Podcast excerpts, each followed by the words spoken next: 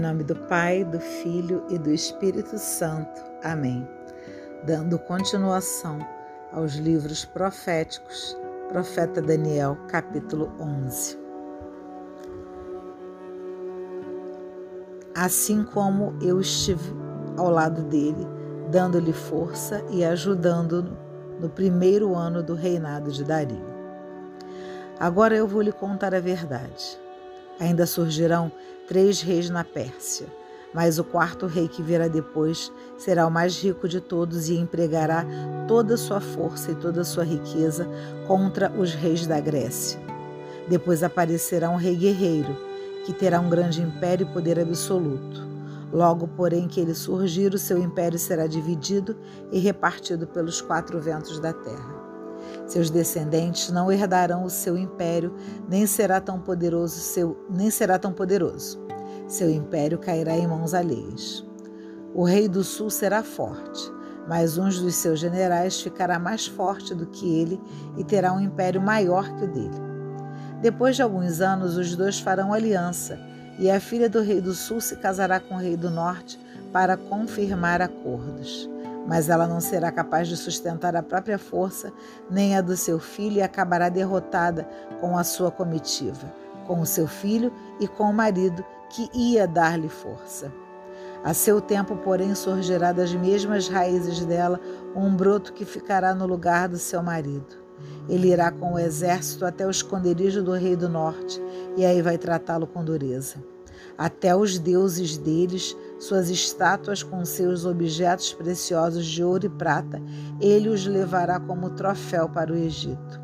Depois, por alguns anos, deixará em paz o rei do norte. Este tentará invadir o reino do rei do sul, mas será obrigado a voltar para sua terra. Contudo, os filhos do rei do norte vão se armar, reunindo grande e forte exército, e um deles avançará, passando como enchente, e voltará a lutar contra o rei do sul na própria fortaleza deste. E despeitado, o rei do sul sairá para lutar contra ele. O rei do norte procurará resistir com um numeroso exército, mas toda essa multidão cairá em poder do rei do sul. Depois de dominar tanta gente, ele ficará com ideias de grandeza, mas apesar de vencer tanta gente, ele ficará sem forças. O rei do norte montará outro exército mais numeroso ainda. E no final de algum tempo, alguns anos, ele virá com imenso poderio e muitos recursos. Durante esse tempo, muitos estarão querendo enfrentar o rei do sul, até mesmo alguns indivíduos mais violentos do povo de vocês. Vão querer revoltar-se pensando estar cumprindo a profecia, mas fracassarão. Então virá o rei do norte, fará um aterro e tomará a cidade cercada de muralhas. As forças do sul não poderão resistir, nem a tropa de elite. Para resistir faltarão forças. Depois, de, depois da invasão, o rei do norte fará o que bem quiser e ninguém será capaz de opor-lhe resistência. Ele se estabelecerá em terra deliciosa e esta será completamente sua. O rei do norte será em mente conquistar todo o reino do sul. Ele terá em mente. Fará um acordo com o rei do sul para tentar arruiná-lo, lhe dará sua filha em casamento, mas o projeto não terá êxito. Ele se voltará então contra as cidades do litoral e conquistará muitas delas. Contudo, um chefe dará fim à sua arrogância sem que ele seja capaz de retrucar. Então ele se voltará para o lado das fortalezas do seu próprio país, mas tropeçará e desaparecerá. No seu lugar surgirá outro rei que vai mandar um cobrador para requisitar o tesouro do templo. Mas depois de alguns dias ele será derrotado sem ira e sem guerra. Em seu lugar sucederá um miserável, a quem não se dariam as honras da realeza mas ele virá sorrateiramente com intrigas tomará o poder. Varrerá exércitos inimigos, aniquilando-os e vencendo também o príncipe da aliança. Embora dispondo de pouca gente, com seus cúmplices e a força das traições, pouco a pouco se tornará forte. Sorrateiramente entrará nas regiões mais férteis da província, fazendo o que nem seus pais nem os seus avós fizeram entre seus amigos repartirá os saques, despojos e riquezas, e como trama atacará as fortalezas. Mas isso vai durar pouco tempo. Em seguida, contando com grande exército, ele atacará o rei do sul. Este se aprontará para a guerra com um exército muito grande e muito forte. Mas não poderá resistir porque cairá vítima de conspirações. Os mais íntimos que comem com ele é o que derrotarão. O seu exército será arrasado e muitos morrerão. Os dois reis, com pensamento voltado para a prática do mal, se assentarão à mesa para falar mentiras. No entanto, não vão conseguir nada, porque o fim vai esperá-los no prazo marcado. Depois, o rei do norte voltará para sua terra com muitas riquezas. O seu pensamento estará voltado contra a Santa Aliança, depois de fazer o que planejava ele retornará para sua terra. No prazo marcado, ele invadirá novamente o sul, mas desta vez não será como da primeira. Os navios de Setim lhe virão contra, e ele ficará com medo e voltará atrás para descarregar sua cólera contra a Santa Aliança. Ele favorecerá os que abandonaram a Santa Aliança. As tropas enviadas por ele se porão em guerra e profanarão o santuário da fortaleza. Abolirão o sacrifício cotidiano e aí instalarão um ídolo abominável. Com lisonjas ele perverterá os que violam a aliança, mas o povo dos que o reconhecem, o seu Deus, agirá com firmeza. Os mais conscientes entre o povo esclarecerão muita gente mas acabarão mortos pela espada nas fogueiras, castigados com a prisão e os confiscos de seus bens por um período bem longo. Quando eles caírem na desgraça, poucos serão os que virão ajudá-los e muitos se ajuntarão a eles por adulação. A desgraça de algumas dessas pessoas esclarecidas servirá para purificar, lavar e alvejar até que chegue o fim, pois o prazo está marcado. Esse rei fará o que bem entender ele se engrandecerá e se exaltará acima de todos os deuses e dirá coisas arrogantes até mesmo contra o Deus dos deuses. Terá sucesso até na hora da vingança, porque o que está marcado se cumprirá. Ele não respeitará o Deus de seus pais, nem o Deus favorito das mulheres, nem qualquer outro Deus, pois se julgará superior a todos eles. No lugar desses deuses, ele cultuará o Deus das fortalezas. A esses deuses, que seus pais não conheceram, ele oferecerá ouro, prata, pedras preciosas e joias. Para reforçar suas fortalezas, estabelecerá o povo desse Deus estrangeiro. A esses preferidos seus, ele vai enriquecer muito, vai dar-lhes autoridade sobre muita gente, e entre eles repartirá terras como recompensa. No tempo final, o rei do sul pretenderá lutar contra o rei do norte, mas o rei do norte se lançará contra ele com carros de guerra, cavalos e numerosos navios, invadindo suas terras como enchente. Invadirá também a nossa terra deliciosa e muita gente vai morrer. Escaparão de suas mãos os Edomitas e os Moabitas e um resto dos Amonitas. Ele porá a mão em todos os países e nem o Egito escapará dele. Passará a ser dono das riquezas em ouro e prata e de tudo que houver de mais valioso no Egito. Até os líbios e etíopes formarão a sua comitiva. Contudo, notícias chegadas do Oriente e do Norte virão assustá-lo. Ele se porá em marcha, cheio de fúria e raiva, para matar e liquidar muita gente. Armará as tendas de sua nobre residência entre o mar e a deliciosa Montanha Santa. Então chegará o fim e ninguém o defenderá.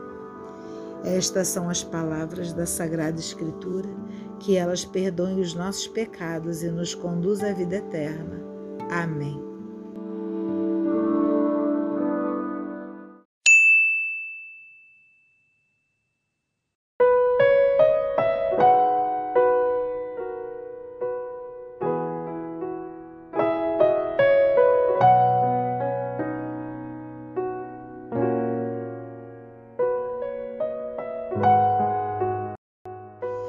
Pelo sinal da Santíssima Cruz, livrai-nos Deus Nosso Senhor dos nossos inimigos.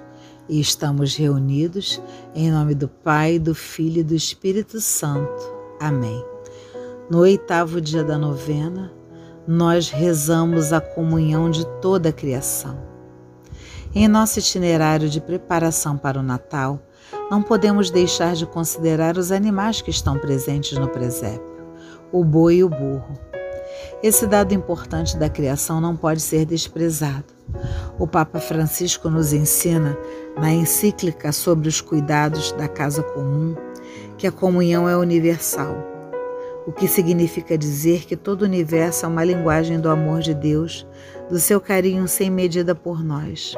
Todas as criaturas, os animais, a natureza no plano de Deus, só existem na dependência uma das outras para se completarem mutuamente no serviço uma das outras. A indiferença ou a crueldade com as outras criaturas deste mundo sempre acabam de alguma forma por repercutir no tratamento que reservamos aos outros seres humanos. A palavra de Deus é como chuva que lava, é como fogo que arrasa. Tua palavra é assim, não passa por mim sem deixar um sinal. Livro do profeta Isaías.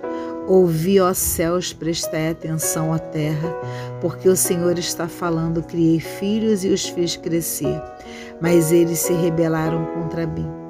O boi conhece o seu dono e o jumento, a manjedora de seu senhor, mas Israel é incapaz de conhecer meu povo, não é capaz de entender. Essas são palavras de salvação. Amém. Edificados pelo testemunho. Todos os dias o Senhor José aguava suas plantas, limpava sua calçada e dava de comer aos cachorros da rua naquele mesmo horário. Apareciam para fazer-lhe companhia a jovem Larissa. E a jovem Larissa contemplava aquela cena sempre. Certa vez decidiu lhe perguntar por que fazia aquilo todos os dias. Ele disse que sentia-se responsável pelo cuidado com a natureza, porque via que nela Deus manifestava o seu carinho por todos. O senhor José morava sozinho. Essa atividade, os cachorrinhos que viam todos os dias, eram a sua alegria e diversão. Vamos partilhar a palavra agora? O que, que a palavra de Deus nessa novena tem para nos dizer? Que sentido tem a natureza para a vida cristã? Bom, se eu for olhar para aqui, para a palavra de Deus nessa novena, o que, que ela tem a nos dizer, né? quando fala do boi, quando fala do jumento, porque quando ele diz Israel, ele está falando de nós. Então, o que, que ele está dizendo aqui? Né? Que o boi conhece o seu próprio dono e o jumento a manjedora do seu senhor. Mas muitas vezes nós somos incapazes de conhecer o nosso próprio Deus. Quantas vezes nós preterimos a Ele por quaisquer outras distrações. Se nós nos organizarmos e nos planejarmos na nossa vida, sempre, sempre vamos priorizar Deus. Porque se ao amanhecermos fizermos o sinal da cruz a nossa oração, sendo ela o primeiro movimento do nosso dia, todo o nosso dia seguirá em paz.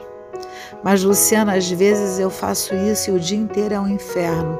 Você que acha que é? Porque é a sua luz, é, a sua, é o seu modo humano de ver. Não pensa que comigo é diferente, que não é mas é o nosso modo de ver, é o que ele está falando, da nossa incapacidade de ver a presença dele diante até mesmo de um desafio como esse. Então vamos refletir isso. E que sentido tem a natureza para a vida cristã? Para além do cuidado, porque Deus criou tudo, né? Como seu José bem disse a Larissa, atividade deixa ele alegre.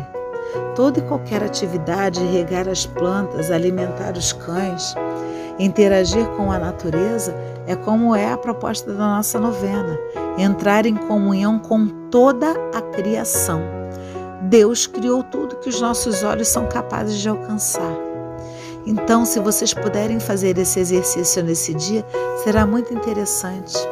Olha para as árvores, olha para os pássaros, olha para as plantas. Para o que você tiver perto de casa e agradeça a Deus e diga para o Senhor: Senhor, eu te agradeço por toda a tua criação.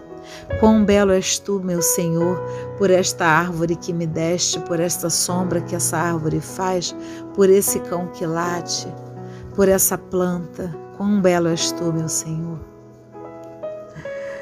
Vamos para as preces, porque o canto, vou ler o refrão do canto, e eu gosto muito desse refrão. Escondido tu estás no verde das florestas, nas aves em festa e no sol a brilhar na sombra que abriga, na brisa amiga, na fonte que corre, ligeira a cantar. Quem souber cantar, cante. As preces, para que em todas as situações, desafios e adversidades, nunca esqueçamos do amor de Deus por cada um de nós para que o zelo com toda a criação seja uma expressão visível do nosso amor a Deus e ao nosso próximo, rezemos ao Senhor, Senhor, escutai a nossa prece. Nossa prece concluamos rezando a oração que o Senhor nos ensinou.